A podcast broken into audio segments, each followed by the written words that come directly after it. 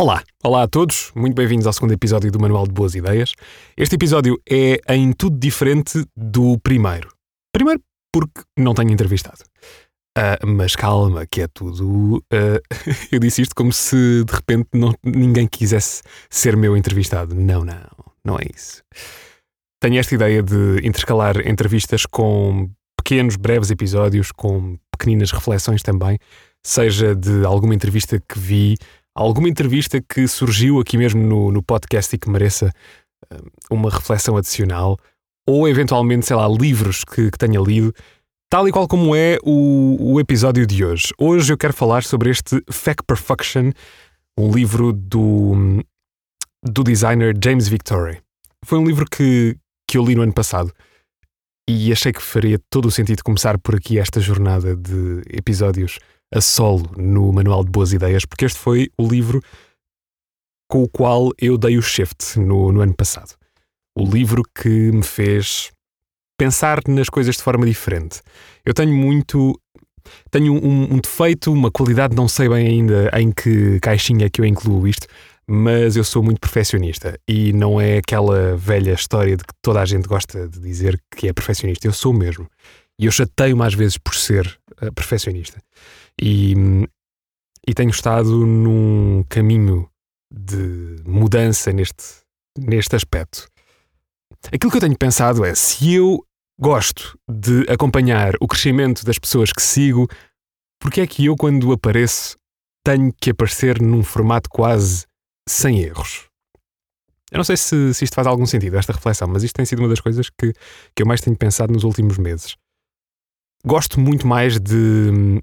E até acho que acabo por, por tirar maior prazer de seguir pessoas que vão crescendo a par com o meu crescimento e eu vou acompanhando esse, esse crescimento, uh, seja intelectual, seja profissional, acompanhar esse crescimento é muito mais interessante e apelativo para mim, enquanto seguidor, enquanto espectador, ouvinte, o que quer que seja, do que de repente dar de caras com algo que, que é perfeito em si só, que não tem muito por onde evoluir. Há muita coisa neste livro que chama a atenção. Eu não sei se alguma vez olharam para a capa do livro, mas procurem por Fact Perfection. Uh, no fundo, é um trocadilho com Fuck Perfection. e vão, vão perceber que só a capa é toda ela muito, muito apelativa. Pelo menos para alguém que gosta de um estilo minimalista. Estava tudo perfeito e ele deu aqui uma pincelada no centro do livro para que as coisas não ficassem exatamente perfeitas. Este livro fala sobre isto, sobre aceitar as nossas imperfeições e, e usá-las mais até como uma força de criatividade para fazer nascer algo em cima disso, mais até do que simplesmente procurar a perfeição. E se há três pontos-chave que eu retiro deste livro, começa logo por aqui, esta questão de abraçar a imperfeição, que é óbvia neste, neste livro, mas mais do que isso, seguirmos o nosso próprio eu. Que também é uma coisa muito uh, vaga em si mesmo. Essa é outra das jornadas que eu tenho estado a trilhar. Quem é que sou eu? Mas também lá está, não quero, não quero impor nenhuma nenhuma urgência no chegar à resposta disto mesmo. Quem é que sou eu? E cada vez mais acho que é uma cena que está constantemente a mudar. É uma resposta que iria mudar a cada, a cada seis meses. Cada seis meses tenho vontades diferentes e quero fazer coisas diferentes. Há coisas que não mudam, é óbvio, porque também seria uma farsa, e não sou. Mas, still, é essa a, a ideia. E um terceiro ponto-chave seria, uh, em relação a, a este livro, pensar na coragem não como uma característica intrínseca, uma coisa que há pessoas que têm, há pessoas que não, mas antes como um músculo. Eu gostei muito desta, desta ideia que o James Victoria dá neste livro. A coragem é, uma, é um músculo que pode ser trabalhado, exercitado. E ele encoraja-nos a fazer isso mesmo, a assumir riscos. Por que não? O que é que temos a perder? Mesmo que arriscar signifique falhar. Porque lá está, voltamos sempre ao ponto de partida. Isto, eu não quero nada que, que estes episódios a solo sejam uma espécie de, de episódios de autoajuda. Não é esse o caminho que eu quero seguir. Por muito que fale aqui desta questão de abraçar a imperfeição e tudo mais, não é um caminho motivacional per si que, que eu quero, quero seguir. Se acontecer, motivar alguém, tanto melhor. Mas esta questão de abraçar a imperfeição, meter, voltar as odds a nosso favor e E pensar que as circunstâncias, nós não somos uh, indissociáveis das circunstâncias, porque dependemos delas, como é óbvio. Movimentamos-nos num meio, o meio influencia aquilo que, que, são as nossas oportunidades, aquilo que, que são as nossas valências e tudo mais, as skills que temos. Mas e se pudermos trabalhar as nossas circunstâncias? E é por tudo isto que eu acho que eu achei mesmo que este Fact Perfection era o mote ideal para estes primeiros episódios a solo do Manual de Boas Ideias, porque nele o James Victoria oferece-nos esta perspectiva meio que refrescante não é? e desafiadora sobre olharmos para, para os obstáculos e, e encontrarmos alguma realização pessoal e profissional através, através deles.